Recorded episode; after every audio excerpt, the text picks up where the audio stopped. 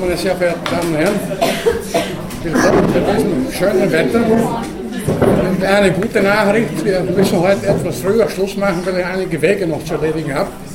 Also können Sie sich freuen auf einen Spaziergang noch bei Sonnenschein oder was auch immer Sie unternehmen mögen.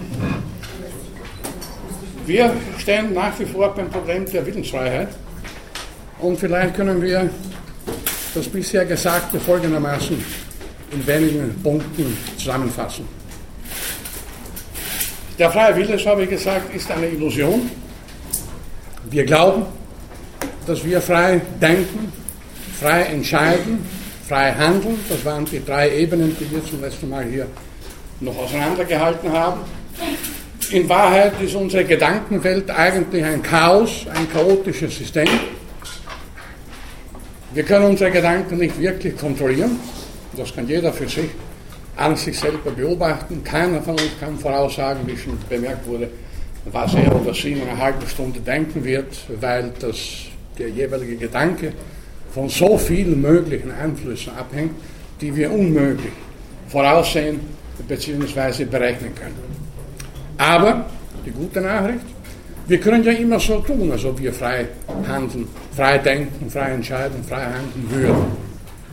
Offenbar liegt uns einiges dran, uns frei zu wähnen, bis hin, wie zum letzten Mal auch besprochen wurde, kurz, bis hin zum, zur ultimativen Freiheit, unter Anführungszeichen, das eigene Leben zu lassen. Ich zweifle zwar daran, wie schon gesagt wurde, dass der sogenannte freie Tod tatsächlich in jedem, in jedem Fall eine freie Entscheidung ist, sondern vielfach von, von unzähligen, unglückseligen Komponenten abhängt.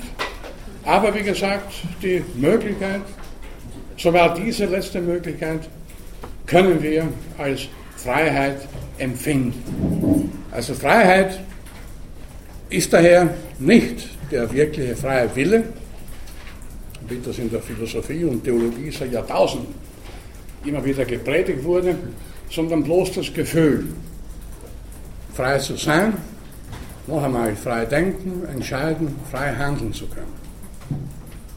Wir haben auch natürlich äh, dann Konsequenzen dieser Auffassung äh, diskutiert. Äh, die Frage etwa und vor allem, wenn es keinen freien Willen gibt, wie können wir dann jemanden zur Verantwortung ziehen? Nicht? Also was ist überhaupt Verantwortung? Also ein schillernder Begriff, wenn wir den Begriff der Pflicht, der bei Kant ganz groß geschrieben wurde, und Kant war also ein, ein Pflichtethiker gewissermaßen. Was heißt denn Pflicht zu erfüllen? Was habe ich für Pflichten? Denken Sie bitte, äh, dass das ein sehr relativer Begriff ist, denn Menschen in diktatorischen, kriminellen Regimen sind ja verpflichtet, werden ja verpflichtet, diesen Regimen zu dienen. Aus einer anderen Perspektive gesehen, wäre es natürlich wesentlich besser, wenn keiner in so einem Regime seine, unter Anführungszeichen, Pflicht erfüllen würde. Und wer sich etwa nach dem Dritten Reich damit gerechtfertigt hat, ja, ich habe ja nur meine Pflicht getan, was bitte hatte das denn zu bedeuten, Pflicht getan? Die Pflicht, die er oder sie getan hat, war letzten Endes, einem Regime zu dienen, das sich als durchgehend kriminell, verbrecherisch herausgestellt. Es wäre wesentlich besser gewesen, wenn niemand in dem Regime seine Pflicht erfüllt hätte. Abgesehen von diesem Extremen gewissermaßen ist es natürlich so, dass wir uns zu verschiedenen Handlungen ganz einfach aus sozialen Gründen verpflichtet fühlen. Wir brauchen nicht das abstrakte Konzept der Willensfreiheit und irgendwelche abstrakten Konzepte von Verantwortung und Pflicht, weil wir ja als soziale Lebewesen in der Regel zumindest ein gewisses Interesse haben, mit unseren Mitmenschen einigermaßen gut auszukommen. Im Prinzip ganz einfach. Keiner lebt für sich allein. Äh, keiner lebt äh, in einem völlig abgeschlossenen Kokon eingesponnen, sondern ist Teil einer Gemeinschaft, welcher Art auch immer, und fühlt sich gewissermaßen automatisch, wenn die Sozialisierung einigermaßen gelungen ist, äh, verpflichtet, äh, anderen Menschen zu helfen, äh, andere zu unterstützen und vieles mehr. Also der langen Rede kurzer Sinn, äh, um eine einigermaßen, eine einigermaßen intakte Gesellschaft aufrechtzuerhalten, brauchen wir eigentlich des abstrakten Konzepts des freien Willens überhaupt nicht, weil wir von Natur aus gewissermaßen ja dazu tendieren, äh, andere, wie gesagt, zu unterstützen, anderen zu helfen und so weiter. Ein einigermaßen bequemes und auch angenehmes soziales Leben zu führen. Ansonsten kommen wir wieder auf etwas zurück, was schon früher hier besprochen wurde, äh, dass wir eben nicht die rationalen, verstandesbegabten Lebewesen sind, äh, die wir uns gerne, als die wir uns gerne dünken. Natürlich können wir vieles rational überlegen, kritisch rational überlegen, gewissermaßen aus kritischer, rationaler Distanz betrachten. Aber all das darf uns nicht darüber hinwegtäuschen, äh, dass äh, vieles in unserem Leben, in unserem Denken eigentlich ein Wirrwarr darstellt.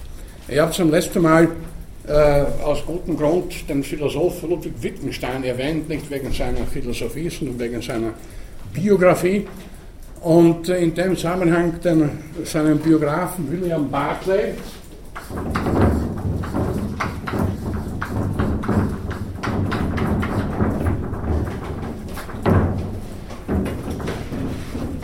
Barclay stammt der schöne Ausspruch, äh, der Mensch ist von Natur aus ein verwirrtes Lebewesen.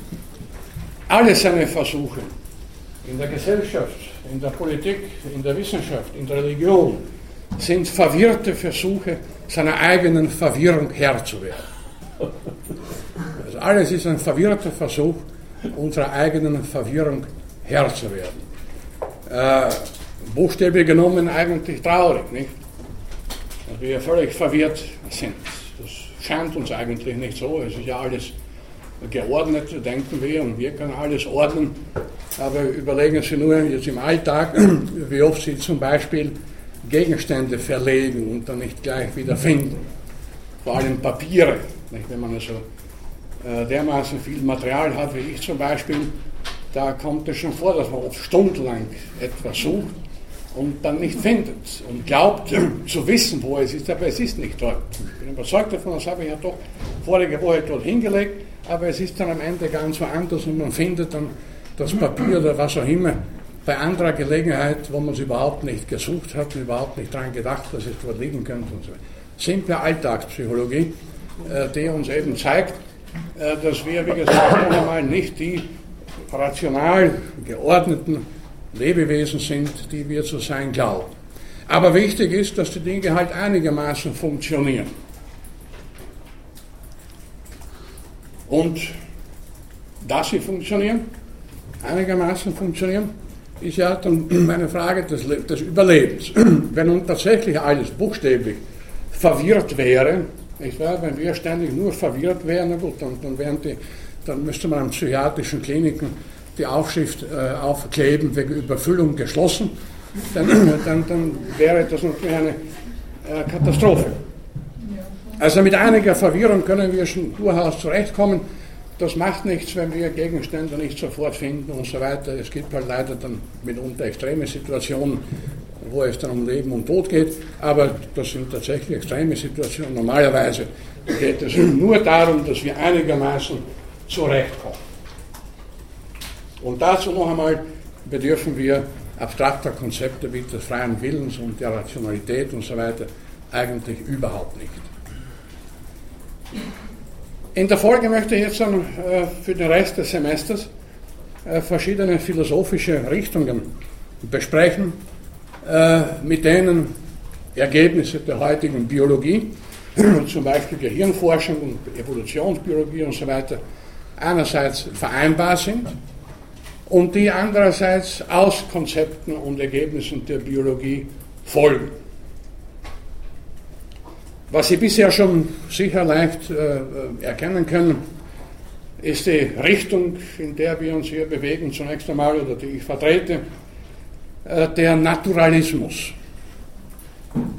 Nicht die Kunstrichtung Naturalismus natürlich, sogenannte philosophische Richtung Naturalismus. Äh, man könnte auch sagen Materialismus, wenn der Ausdruck nicht etwas missverständlich wäre und nicht auch etwas äh, anrüchig wäre. Ein Materialist ist ein Mensch, der nur nach Materiellem strebt und, und nur Geld und so weiter, keine Ideale pflegt, etc. etc. Und der Ausdruck Materialismus ist auch aus anderen Gründen missverständlich, weil er in der Geschichte der Philosophie gewisse Extrempositionen, also gewisse Extrempositionen äh, geführt hat, die nicht mit Ergebnissen der Biologie äh, kompatibel sind. Ich denke hier vor allem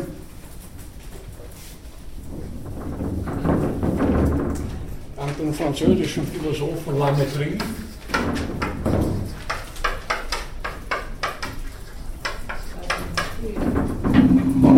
und sein kleines Buch Der Mensch als Maschine. Lametrie war ein extremer Vertreter des Materialismus in dem Sinne, dass er gesagt hat, der Mensch und auch andere Lebewesen sind bloß Maschinen. Das sind Uhren oder sonst irgendwelche Apparate, die rein mechanisch funktionieren. Da stimmt aus der Sicht der heutigen Biologie ganz sicher so nicht. Organismen, einschließlich uns Menschen, sind keine bloßen Automaten, keine bloßen Maschinen, sondern hochkomplexe Systeme. Wir haben zu Beginn des Semesters darüber gesprochen. Hochkomplexe organisierte Systeme mit einer gewissen Eigendynamik, die auch nicht nach bloß mechanischen Prinzipien hinreichend erklärbar sind. Aus diesem Grund also würde ich lieber statt von Materialismus von Naturalismus sprechen. Und was heißt das nun? Naturalismus bedeutet, dass alle Phänomene, auch die sogenannten geistigen Phänomene, über die wir schon gesprochen haben, mentale Phänomene, Bewusstseinsphänomene, nicht ohne ein materielles Substrat erklärbar sind, also Gehirn, Nervensystem, aber nicht auf dieses jetzt ontologisch reduziert werden können, beziehungsweise damit gleichgesetzt werden können. Nicht, äh, mentale Strukturen, Gedanken und, und Bewusstseinsinhalte und so weiter sind nicht identisch mit Nervenzellen, mit Neuronen, mit Gehirnzellen und so weiter, sondern ein Ergebnis komplexer neuronaler Strukturen bzw. Mechanismen. Ein Naturalismus aber bedeutet letzten Endes, äh, dass wir, ja, anders gesagt, dass es in der Welt mit rechten Dingen zugeht, äh, dass wir irgendwelche spirituellen und Anführungszeichen höheren Prinzipien für die Erklärung der Phänomene der Welt nicht benötigen. Dass, noch einmal anders gesagt, alles gewissermaßen natürlich gewachsen ist, alles seine natürlichen Ursachen hat. Und hier schließt sich der Kreis zu einigen Überlegungen, die wir vor etlichen Wochen schon angestellt haben, äh, dass alles, was in dieser Welt passiert, so unwahrscheinlich oder so unmöglich es uns auch scheinen mag, durchaus seine natürlichen Ursachen hat.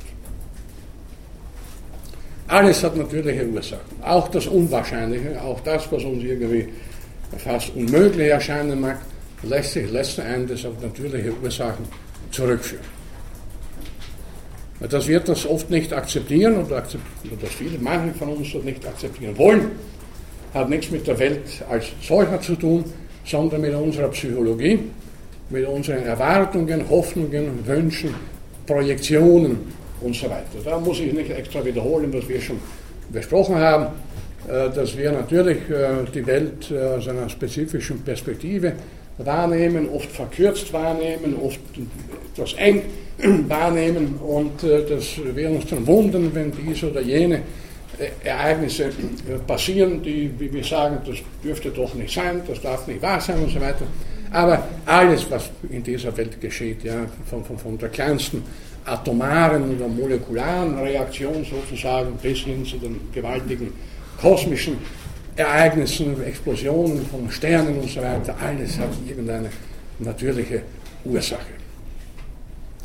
Und äh, das bedeutet auch natürlich, dass wir äh, jetzt äh, die noch einmal mentalen, geistigen Phänomene nicht mehr als eigenständige Entitäten aufzufassen haben als Entitäten, die gewissermaßen von Materiellen unabhängig existieren, sondern als Strukturen, als Funktionen, die wiederum, wie gesagt, auf materielle, natürliche Prozesse äh, zurückführbar sind. Also der Naturalismus, diejenige philosophische Richtung, die zumal im deutschen Sprachraum nach wie vor etwas verböhnt ist, äh, die also alles auf natürliche Ursachen zurückführt. In der deutschsprachigen Philosophie dominierte lange Zeit, zum Teil noch heute, im Gegensatz zum Naturalismus ein Idealismus, die idealistische Philosophie, wie sie vor allem von den berühmten, äh, von ihren berühmten Vertretern Hegel, äh, Fichte, Schelling seinerzeit, seinerzeit äh, verfochten wurde, teilweise auch noch von Kant. Idealismus äh, ist das Gegenteil vom Naturalismus. Er, der Vertreter des Idealismus geht davon aus, dass es eben über den materiellen, über den natürlichen Dingen noch immaterielle äh, Dinge oder Wesenheiten gibt. Äh, sie verdoppeln gewissermaßen die Welt, indem sie also hinter der Welt noch irgendetwas annehmen und das letztendlich nicht auf natürliche Art und Weise äh, ergründet werden kann. Das ist auch natürlich dann äh, na, zurück. Da haben wir auf Platon zurückzugehen äh, mit äh, seinem sogenannten Essentialismus.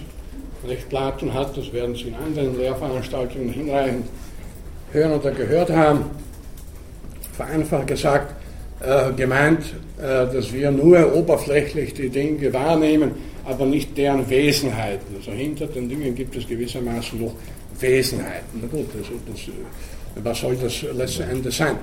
Und wozu brauche ich jetzt hinter diesem Sessel auch noch eine, Wesenheit anzunehmen? Das ist ein materielles Objekt, hergestellt von bestimmten Leuten für bestimmte Zwecke. Und äh, das hat kein Wesen und es hat auch der ganze Kosmos kein Wesen dahinter. Es können uns die natürlichen Dinge eigentlich genügen. Es ist ja hochinteressant, bemerkenswert, dass überhaupt Menschen auf die Idee kommen, hinter dem Wahrnehmbaren, hinter der wahrnehmbaren, wahrgenommenen Wirklichkeit irgendetwas anzunehmen, was wir gar nicht wahrnehmen können. Was soll das eigentlich? Das ist höchst merkwürdig. Hat wohl damit zu tun, hat wohl damit zu tun, äh, dass wir uns vielfach nicht mit den Dingen so, wie sie sind oder so, wie sie uns erscheinen, zufrieden geben, äh, sondern eben dazu tendieren, da muss ja doch noch irgendwas sein. Bitte schön. Das hat vielleicht ein bisschen damit zu tun, zum Beispiel äh, im Alten Testament ist, es, ist da auch ein Hinweis darauf, dass man Symbole einfach falsch deutet. Also das Symbol nicht richtig, also das muss man verstehen. Man muss mit Symbolen umgehen können, und Menschen, die das nicht können, kommen dann vermutlich zu solchen Ansichten. Ja, das ist eine, eine gute Überlegung. Äh, wir sind natürlich, wir haben das auch schon gesagt, symbolhafte Lebewesen sozusagen. Wir, wir setzen Symbole anstelle natürlicher Gegenstände und Vorgänge und vermögen in Symbolen zu denken. Das ist völlig richtig. Äh, Stichwort ist, das entscheidende Stichwort ist aber hier vielleicht das der Deutung. Nicht? Also, dass wir nicht einfach uns, Vielfalt oder viele von uns, nicht einfach damit zufrieden geben, die Dinge äh, zu erklären, kausal zu erklären, sondern auch noch zu deuten. Nicht? Also wir kommen noch darauf zurück, auf die Sinnfrage, dass wir äh, zusätzlich zu dem, was wahrnehmbar ist, äh, zusätzlich zu dem, wie sie Gegenstände, wie sie Gegenstände, Ereignisse uns bieten, dass wir dann auch noch nach Deutungen suchen, gewissermaßen, ja, höheren Zusammenhängen, da muss es ja irgendwas noch geben. Und äh, ja, äh, Sie waren zuerst, Herr Kollege. Ja, ich wollte nur wieder einfügen, dass es gar nicht so abwegig ist, dass die Leute durch eine Weite gehen oder eben deuten oder wenn ich die kleinere Dinge genommen, äh, kann man das auch zurückführen dass auch in diesem physikalischen oder naturalistischen äh, Verständnis äh, sich den Leuten oder den Menschen aufgezeigt hat, dass es eben auf mikroebenen Dinge gibt, Bakterien oder äh, Atome, die ja. eben, zu denen die keinen Zugang haben und Metaphysik im Vergleich äh, zu dieser Mikrophysik oder zu diesen Sachen, die eben die Wahrnehmung des Menschen nicht erfasst, ist nur die, die Unterschiede, dass die Expression der Auffassung eine besteht, ist eine Vollkommenheit zu erreichen. Die Physiker noch äh, natürlich auch besteht, ist eine Vollkommenheit zu erreichen, aber eben wie Platon zum Beispiel mit der Essenz oder der Wesenheit eben zu der Allheit versucht, die Ganzheit ja. der Welt zu verstehen oder zu betrachten. Und eben das Ganze so, so sehr abwegig ist, es hat mehr, denke ich, damit zu tun mit dieser so eine Konstitution des Menschen, dass er perspektivisch ist und dass er eben nicht alles aufpasst, dass eben diesen Kopf hat, dass er genommen hat, dass, was er sieht, eben dahinter noch Pastel, die andere Sachen, die da sind, aber auf eben nicht sichtbar und aufpassen. Ja, äh, Sie haben natürlich recht, das ist nicht, gar nicht so abwegig. Äh, aber das hat dann zu tun, wir kommen darauf noch zurück, äh, mit der Frage nach dem Sinn. Nicht? Äh, und jetzt Sinn und Deutung oder Sinn und Bedeutung. Ja, bitte, vielleicht haben Sie direkt. Ja, äh, im Prinzip bin ich also ganz Ihrer, Ihrer Meinung, das scheint sich von selbst zu verstehen, aber ich habe ein Problem mit dem Naturalismus. Äh, und zwar, scheint mir, dass etwas aus der Mode gekommene Leib-Seele-Problem nicht vollständig gelöst zu sein. Ich meine, ich habe die Definition gehört, das Denken verhält sich zum Gehirn wie der, wie der Urin zur Niere. Daran ist sicherlich etwas Wahres, aber andererseits auch etwas Falsches, äh, weil die Niere und der Urin äh, beide stofflicher Natur sind, hingegen das Denken offenbar eine Form von Energie ist, aber auch nicht eine, die man messen könnte. Das ist das Problem. Äh, und zwar die Physiker können die verschiedensten Formen von Energie messen. Und ich hätte mir immer gedacht, man müsste es eigentlich auch messen können, wenn ein Mensch denkt, welche Energie da verbraucht wird, beziehungsweise welche Energie in welche andere umgewandelt wird oder Stoffe in Energie umgewandelt wird. Und äh, sämtliche Gehirnphysiologen haben mir gesagt, nein, das kann man nicht nachweisen. Es gibt also keinen Energieverlust äh, beim bewussten Denken äh, gegenüber äh, bloß unbewusst ablaufenden Vorgängen und das levitieren. Das muss ich also doch um eine Form von Energie haben, aber meine andere, nicht messbare. Ich denke, Sie wollten. Äh, ich wollte eigentlich äh, was anderes. Sie sagen das, was wir sehen und das, die Realität, aber das ist ja nicht unbedingt die Wirklichkeit. Ja, könnte man, könnte man bitte darauf antworten? Ja. Ich meine, das ist ein ganz einfaches Beispiel, einfach eine Lichtstrahlung. Kann man als Welle, wenn man es die Doppelspalt äh, äh, versucht machen, wie weit sie es mit den Interferenzen als Welle geben einen, Zeiger, einen Geigerzähler hin, erweist du sich als alles. Ja, eben. Man kann also alle Formen der Energie in der Physik messen, nur etwas menschliche Denken. Also ich sollte mir hier präzisieren, ich meine nicht nur, was wir mit unseren Sinnesorganen unmittelbar wahrnehmen, das ist natürlich bekanntermaßen nur ein kleiner Ausschnitt der Wirklichkeit. Wir können nicht elektromagnetische Wellen äh, sehen, äh, wir können Radioaktivität nicht sehen oder riechen oder, oder hören nicht wahr? Obwohl sie tatsächlich real ist. Leider muss man in dem Fall sagen, wie also die Situation in Japan äh, zeigt. Und wir erkennen nur ein bestimmtes Lichtspektrum, wir nehmen nur äh, bestimmte Schallwellen wahr, nicht Ultraschall, das ist ganz klar. Aber durch die Wissenschaften, durch die Naturwissenschaften, Physik, Chemie, Biologie und so weiter, lassen sich diese für uns nicht unmittelbar anschaulichen, wahrnehmbaren Phänomene durchaus als natürliche Phänomene wahrnehmen und zumindest theoretisch erklären. Ja, aber es ist immer noch nicht ganz, weil ich kann, Sie können es als Welle erklären und Sie können es als Korpuskularstrahlung erklären. Ja, aber beides, aber ich meine, aber beides stimmt, ist dann natürlich. Aber, beide, aber beides stimmt nicht überein. Also ja, ja, was Drittes oder was steckt dahinter? Also ich meine, also ich gehe davon aus, dass wir es nicht vollständig wissen. Also wir können damit wunderbar leben, wunderbar arbeiten, unsere verschiedensten gescheiten äh, Geräte bauen, aber im Endeffekt wissen wir nicht. Gut, aber wenn wir, wenn wir auf der Basis bestimmter Theorien, bestimmten theoretischen Wissens dann Geräte bauen können, die funktionieren, muss man sagen, ja, offenbar wissen wir doch etwas. Nicht alles natürlich, wir haben nicht, nie behauptet, wir werden nicht behaupten, dass wir alles wissen, überhaupt jemals hundertprozentig alles wissen werden. Was soll überhaupt alles Wissen bedeuten? Da müssten wir im Voraus schon wissen, was alles ist, um das dann anzustreben. Also wir, unser Wissen ist immer natürlich bruchstückhaft, auch das wissenschaftliche Wissen ist nicht hundertprozentig, was immer das auch sein mag. Äh, der Punkt ist allerdings der, dass grundsätzlich ja, aus naturalistischer Sicht, dass grundsätzlich alle Phänomene einer kausalen Erklärung zugeführt werden können, letzten Endes, wenn wir in vieler Hinsicht noch nicht so weit sind oder wenn wir da und dort offene Fragen haben. Bitte, wenn, wenn das nicht der Fall wäre, könnten, brauchen, bräuchten wir nicht mehr Wissenschaft zu betreiben, dann könnten wir die Laboratorien und, und sonstige äh, Forschungsinstitutionen schließen, dann ist eh alles klar. Nein, natürlich gibt es eine ganze Menge von offenen Fragen. Immer wieder werden äh, Erkenntnisse, die wir glauben, gewon glaubten gewonnen zu haben, auch korrigiert durch andere, neue, bessere ersetzt und so weiter. Das ist ganz klar. Also es geht hier nicht darum, zu sagen, so, wir wissen schon alles, nicht, also, und, und alles ist schon erklärt. Nein, gewiss nicht. Was aber das Leib-Seele-Problem betrifft, das Sie vorhin äh, angesprochen haben, äh, muss ich noch nachträglich, wir haben ja über das Problem schon gesprochen vor einigen Wochen, vielleicht Folgendes sagen, es ist eben eine Frage auch, wie man das Problem formuliert. In klassischem, gewissermaßen in klassischem Sinne formuliert. Ja, Leib und Seele, getrennte Kategorien, wie wirken die zusammen? Auf diese Weise formuliert ist das Problem unlösbar. Das können wir vergessen. Oder man kann auch von einem Scheinproblem reden. Ich habe das Beispiel dann gehabt mit, mit äh, Füße, Beine und Bewegung. Wer nie die Möglichkeit haben, äh, wenn ich das Problem so stelle, in welcher Beziehung stehen Beine mit der Bewegung, das ist ein unlösbares Problem. Aber die ja in keiner Beziehung, sondern die Bewegung ist eine Eigenschaft.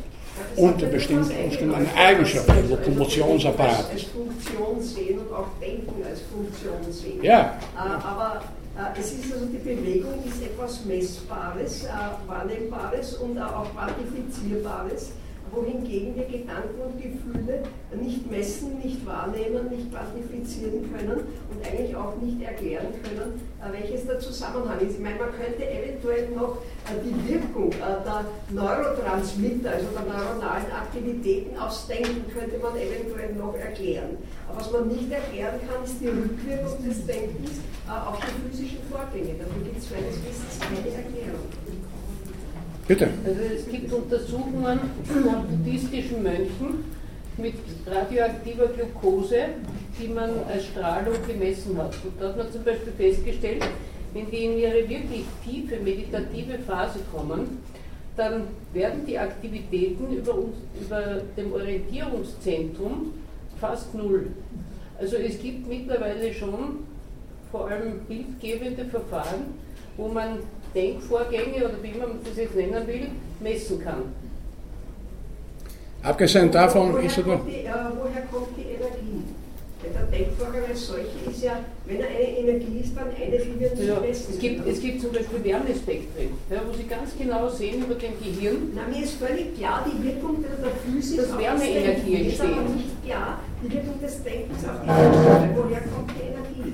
Also wie gesagt, alle Physiologen haben gesagt, man kann keinen Unterschied feststellen äh, in der Energie zwischen einem wachen, äh, denkenden Menschen äh, und einem, äh, der rein äh, bewusstlos handelt. könnte man zum Beispiel über Chemie definieren. Serotoninausschüttung oder sowas, nicht? Also ich glaube, da gibt es viele Ich, Ebenen. ich, ich kenne Aber sogar- die Ausschüttung. Ich sage ja, man kann die Wirkung äh, dieser Transmitter aufs Denken äh, erklären. Aber wie erklärt man die Wirkung des Denkens auf die Physis? Das ist das Problem. Es geht nicht um das Denken, sondern nur um das Sakraldenken. Was zum Beispiel gestern war ein nur einem volles Auto gesagt, ähm, also funktioniert so, dass zum Beispiel der Thalamus ähm, ist quasi mit dabei, eben Situationen abschätzen. Wenn jetzt jemand zum Beispiel eine soziale Situation als äh, bedrohlich einstuft, dann werden über den Thalamus andere Neurotransmitter ähm, ionisiert sozusagen. Und äh, es docken andere Transkriptoren und gewisse Gene an. Und somit werden andere chemische Mutationen quasi wieder verändert oder ermöglicht. Und das kann man zum Beispiel bei Depressiven nachweisen, diese, diese veränderten also über Autopsie und so weiter. Also es lässt sich schon. Nur man kann nicht mit dem Denken so als abstraktes Konstrukt anfangen. So. Ja, ich habe das Problem, ja, dann habe ich wieder eine Verdopplung der äh, weil einerseits äh, die neuronalen Funktionen für mich durchaus erklärbar sind und deren Wirkungen, äh, aber was mir nicht erklärbar ist, wieso muss ich dabei denken und fühlen? Diese, äh, Prozesse könnten im Prinzip auch im bewusstlosen Zustand ablaufen. Äh, zum Beispiel also, also im Schlaf äh, oder es gibt also reine Reflexe, wo das Gehirn daran nicht beteiligt ist, geschweige denn äh, das bewusste Denken. Das wäre also möglich. Wozu denken und empfinden wir, äh, wenn alle diese neuronalen Strukturen von selbst denken, entscheiden, fühlen können und wir eigentlich nichts dazu tun brauchen. Wozu haben wir dann Gefühle, wenn sie keine Wirkung haben? Ich habe zum Beispiel einen, mit einem Wissenschaftler mal diskutiert und der hat gesagt, er zweifelt nicht an, dass es Gefühle gibt und dass die, deren Entstehung erklären erfallen. Aber er zweifelt stark an, dass Gefühle irgendeine Rückwirkung hätten äh, auf den Körper. Und das erscheint mir die Verdopplung, die also nicht ja. Also da, da wäre ich vorsichtig. Äh, denken Sie an die psychosomatische Medizin, äh, die ja normalerweise auch nicht davon ausgeht, dass die Seele irgendeine äh, abstrakte, unnatürliche Entität ist und trotzdem kann heute, glaube ich, keiner mehr daran zweifeln, dass es psychosomatische Krankheiten, Erkrankungen gibt. Die nehmen sogar, äh, wenn der Schein nicht drückt, beziehungsweise wenn man, wenn man den Medien glauben darf, massiv zu. Äh, aber da, es gibt diese Rückwirkung. Aber ja, aber da würde ich ja wiederum mein Beispiel mit der Bewegung strapazieren. Denn äh, durch zu viel oder durch zu wenig Bewegung gibt es ja auch eine Wirkung auf den Lokomotionsapparat. Sie können ja durch, durch extrem viele Bewegungen und, und, und durch ständigen, ständige Dauerläufe und so weiter ihre Beine schädigen. Und zwar so schädigen, dass dann die Bewegung nicht mehr möglich ist im Extremfall. Also es gibt diese Rückwirkung, nur ist sie nicht so zu verstehen, dass vorher also da eine Trennung stattfindet und den Beinen und da ist dann äh, die Bewegung und die wirkt auf die Beine ist von außen an, sondern das ist eine untrennbare Ganzheit. Und analog dazu, obwohl viel komplexer natürlich, da kann man dann auch eben äh, Gehirn- und Bewusstseinsprozesse sehen und auch, auch den gesamten Komplex von Gefühlen und so weiter. Wie gesagt, am meisten irritiert hat mich, dass mir die Physiologen gesagt haben, man kann keine Energiedifferenz nachweisen ja. zwischen einem bewusst denkenden und einem bewusstlos handelnden Menschen. Bitte. Aber man kann im EEG ganz genau sehen, welche elektrischen Schwankungen stattfinden und elektrische Potenziale sind ein Ausdruck von Energie. Insofern haben Sie eine genaue Energiewelle bei einem wachen und bei einer bewusstlosen oder schlafenden Menschen. Ich kenne diese, kenn diese EEGs. Ja. Also ist für mich ähm. ein Unterschied zwischen dem Gefühl, das ich habe oder dem Denken, das ich habe äh, und äh, diesem physiologischen Substrat. Das ist für mich das Problem. Also das also ja wiederum dass ich da wieder die Verdopplung habe, weil auch, ich denke jetzt auch an diese Untersuchungen, dass also jemand die Entscheidung erst fällt, etliche Sekunden nachdem in seinem Gehirn diese Vorgänge abgelaufen sind. Mag sein, dass es so ist, aber wozu denke und fühle ich dann, wenn das Ganze auch ohne meine subjektive Beteiligung genauso abläuft? Wir verschiedene Ebenen haben. Wir haben Reflexschleifen, wo ich, wenn ich Freude empfinde, die Arme hochreiße, ohne darüber nachzudenken und das auf einer niedrigen Ebene tue und wir haben Dinge, wo ich mir ausdenke, was werde ich konstruieren. Bis zum Cortex, die äh, laufen äh, gleich äh, im Rückenmark, die gleich wieder umgeschaltet, die Reflexflügel. Also das ist mal bekannt, die ganze. Äh, also jemand, jemand, der ständig nur trübe Gedanken hegt und, und der ununterbrochen nur Unangenehmes empfindet, das wird sich natürlich dann auf diese, auf diesen betroffenen Menschen irgendwann irgendwie äh, auf seine ganze Existenz auswirken. Letzten Endes eben auf seine organischen Strukturen und wir wissen ja, wie gesagt, dass bei vielen Erkrankungen, auch wenn da in vielen Fällen natürlich noch mehr Erkenntnisse nötig sind, dass bei vielen Erkrankungen die Psyche ist unter Anführungszeichen eine ganz wichtige Komponente ist, ob das Herz-Kreislauf-Erkrankungen sind oder sonstige oder, oder Magenleiden und so weiter. Vieles hat eine psychische Komponente, aber es geht darum, dass diese Komponente eben nicht quasi als eigenständig und von außen her äh, zu betrachten, sondern sie ist untrennbar verbunden mit dem gesamten Organismus. Wie gesagt, so wie sie durch zu viel Bewegung oder falsche Bewegung ihre Beine schädigen können, kann man auch durch, durch falsche Gedanken und Anführungszeichen und durch trübselige Gedanken und so weiter auch das Gehirn letztendlich schädigen, ganz, ganz einfach gesagt. Sie, bitte. Also ich will jetzt das Hauptproblem, warum Gefühle bewusst sind und, und Gedanken auch, obwohl sie auch nicht bewusst sein können. Ja. Also die, die Frage, wozu ist, äh, kann man eigentlich, äh, wenn man sich das Vorlesungen äh, Kontext ernst nimmt, ja nur mit der Evolution begründen. Es wird schon irgendeinen Vorteil gehabt haben für den Menschen, genau da. Durch das Reflexionsvermögen kann er Sachen in der Welt reflektieren, und, aber er kann eben auch seine eigenen Serotoninausschüttungen reflektieren und ihnen Namen geben. Und dadurch, also so würde ich mir das erklären, und so dadurch. Ich hoffe, äh, die Forscher wird noch einmal draufkommen. Jetzt wissen wir es ich wollte, auch, ich wollte auch sagen, dass wir uns dadurch wir, dass man sich da, dadurch immer wieder wie gesagt, noch zusätzliche Wesenheiten oder Entitäten oder Essenzen im Sinne von Platon angenommen hat, man sich ja zusätzliche Schwierigkeiten nur aufgebürdet hat und da habe ich wieder Phänomene angenommen, äh, die ich ja nicht erklären kann und die ich ja nicht brauche. Es ist die Welt sowieso kompliziert genug und schwierig genug, wozu soll ich dann noch die Welt gewissermaßen verdoppeln durch Annahmen, dass hinter den Dingen irgendwas ist, was nicht erkennbar sein. Ja, was nicht erkennbar ist, wozu brauche ich dann, auf gut Deutsch gefragt. Und äh, der Zusammenhang von, von psychischen und physischen Phänomenen, von mentalen und körperlichen Phänomenen ist natürlich ein äußerst komplizierter. Ich möchte ja nicht behaupten, dass wir diesen Zusammenhang hundertprozentig kennen und erforscht haben und so weiter. Aber im Prinzip ist das Leib-Seele-Problem, wenn man es richtig formuliert, gelöst. In dem Sinne gelöst, man sagt, gut, also alles, was wir denken, was wir fühlen, was wir wollen, was wir uns wünschen und so weiter, hängt letzten Endes ab von Strukturen unseres Gehirns, die natürlich auch noch individuell geprägt sind, davon war auch schon die Rede. Es hängt alles ab davon, was wir erlebt haben, was wir schon hinter uns haben und so weiter, was wir wie erlebt haben. Und äh, grundsätzlich also lässt sich alles das, was wir wollen, wie gesagt, was wir denken, was wir tun, äh, daraus erklären, wie unser Gehirn funktioniert, wie unser Gehirn tickt, vereinfacht gesagt. Und das ist natürlich von einem zu anderen Menschen auch etwas unterschiedlich, und wären wir alle äh, identisch, alle Klone, das sind wir zum Glück nicht. Äh, aber das heißt nicht, dass ich da als eine irgendwelche spezielle individuelle Entität anzunehmen hätte, die dann quasi von, aus dem Verborgenen her wirkt. Da gibt es viele Beispiele auch, äh, die ich vielleicht zum Teil schon genannt habe. Wenn Sie fragen bitte, was ist der Schlaf? Eine gute Frage, eine komplizierte Frage sogar. Es gibt eine eigene Schlafforschung als Subdisziplin, hochinteressant, warum schlafen Menschen andere Tiere. Und ich würde dann darauf antworten, ja, das ist ja ganz klar, es gibt eine Schlafkraft.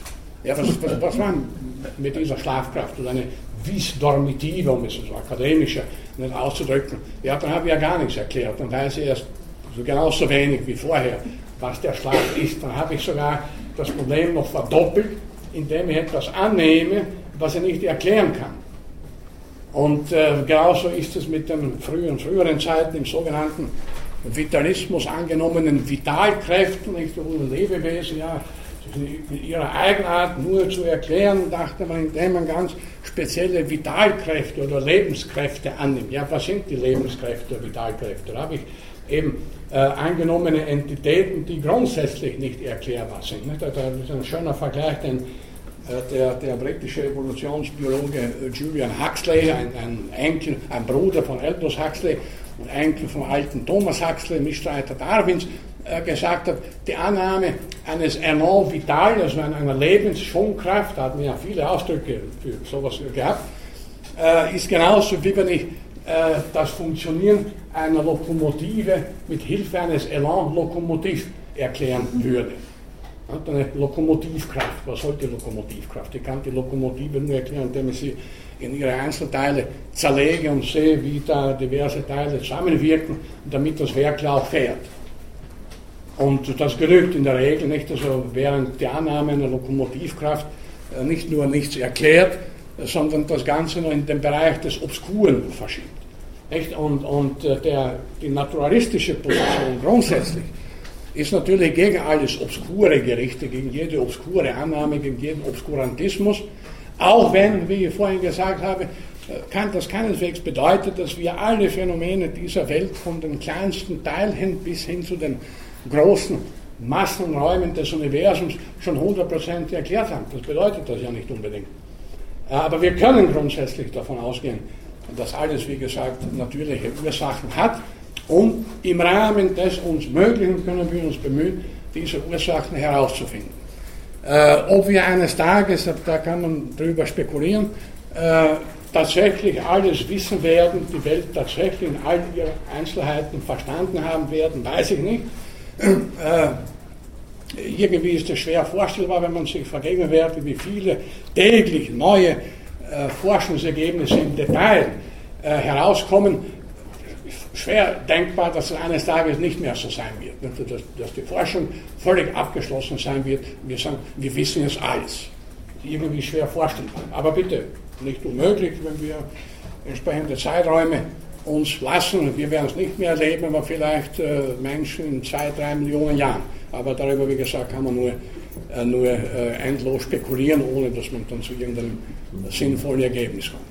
Also Naturalismus, noch einmal, äh, bedeutet eben diejenige Position, dass, kurz einfach gesagt, dass die Natur in der Welt überhaupt mit rechten, mit natürlichen Dingen zugeht. Es gibt keine Wunder, auch wenn wir uns gelegentlich wundern mögen, wie bestimmte Dinge funktionieren oder was alles so passiert. Es scheint uns alles Wunder, mit, vor allem bei komplizierten Situationen, die sich dann plötzlich in Wohlgefallen auflösen. Ein Wunder ist passiert. Nicht, kein Wunder ist passiert.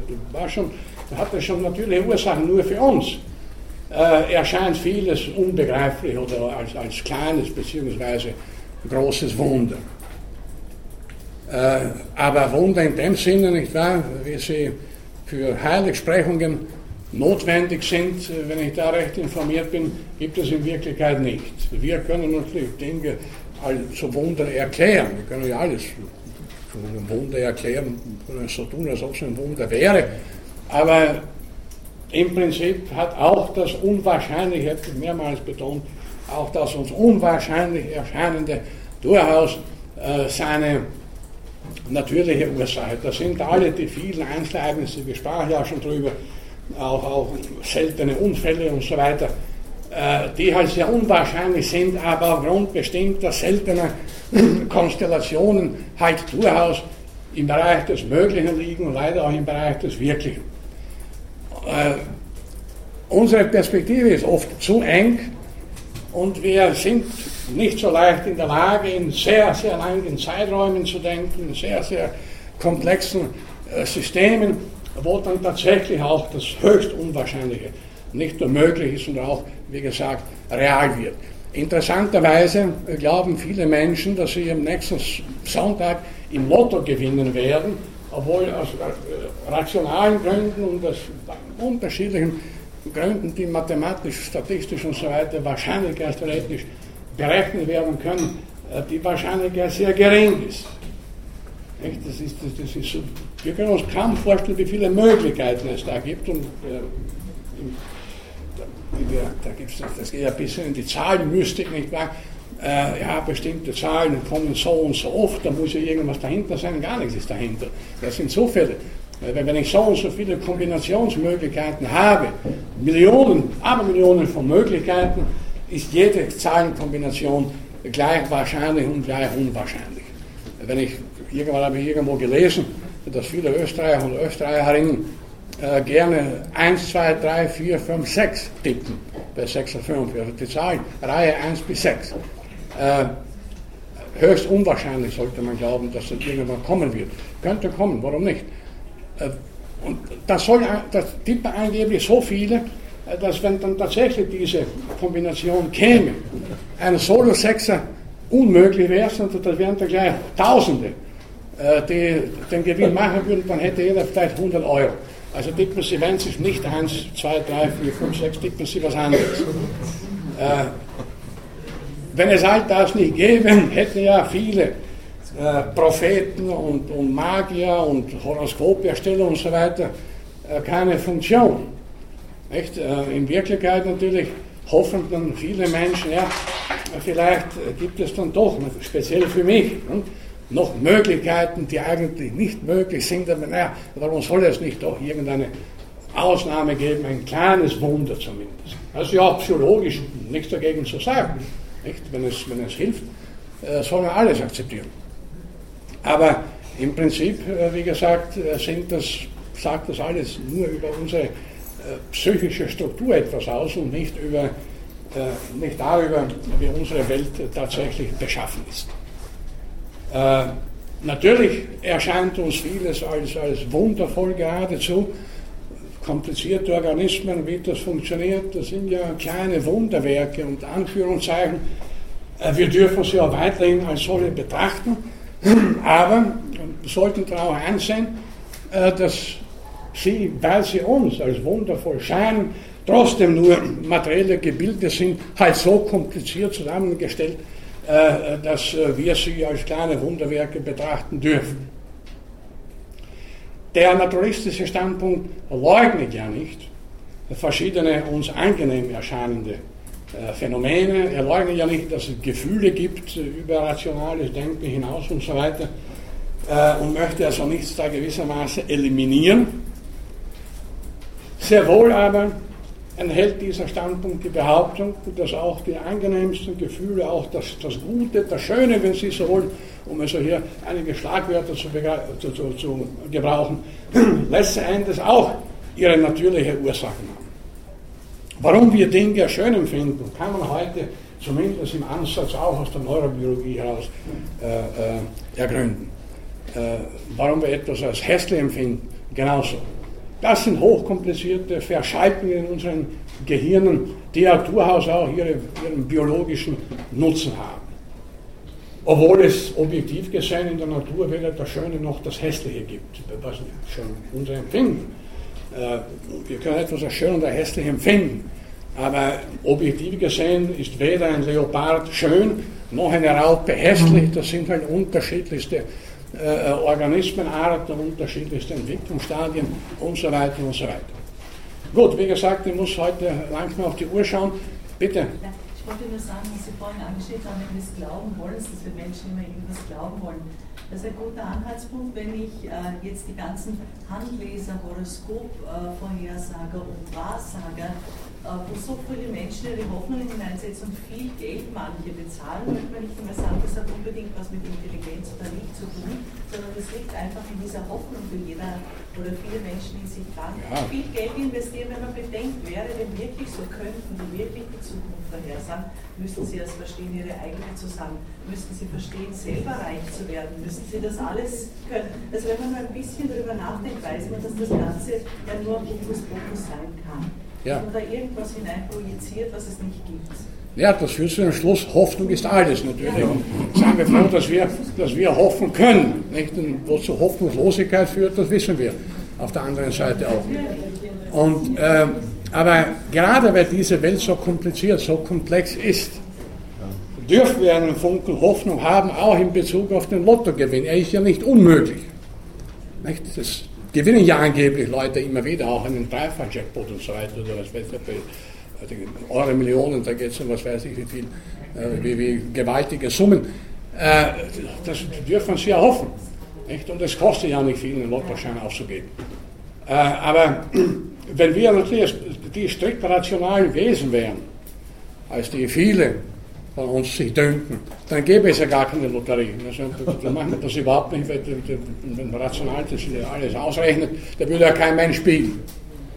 Aber dann wäre diese Welt um einiges ärmer. Ärmer jetzt nicht in Bezug auf Euro oder Dollar, sondern ich meine jetzt in Bezug auf, unser, auf, auf, auf unsere gesamte Gefühlswelt und, und all das drumherum. Ähm, und es gäbe natürlich keine Handverlesung, keine Horoskope und so weiter, äh, wenn es nicht auch den Glauben den irrationalen Glauben an all diese Dinge gäbe. Und manchmal erfüllt sich der Glaube auch als selbsterfüllende Prophezeiung, die man weiß. Es gibt ja in der Psychologie die tollsten Beispiele dafür. Nur im Nachhinein dann äh, besehen, äh, weiß man nicht, ja, hat sich das deswegen erfüllt, weil ich dran geglaubt habe, oder wäre das sowieso passiert? Im, Im, Nachhinein kann ich sagen, ja, es war mein, dass immer wieder bei meinem Wille war, ich wollte das nicht und, und ja, dann ist es passiert, wunderbar. Aber es wäre vielleicht auch so passiert, wenn ich es gar nicht gewollt hätte. Denn wie viele Dinge passieren, die wir gar nicht wollen, leider. Nicht? Also, äh, die Welt ist sehr kompliziert, und, äh, aber nicht unerklärlich. Nicht unerklärbar. Äh, nachdem eben die Komplexitäten dieser Welt alle möglichen, ja alle Möglichkeiten in sich einschließen, auch die unwahrscheinlichen, sind wir halt immer wieder überrascht. Aber was wäre das Leben ohne Überraschungen? Es gibt ja zum Glück nicht nur unangenehme, es gibt ja auch angenehme Überraschungen.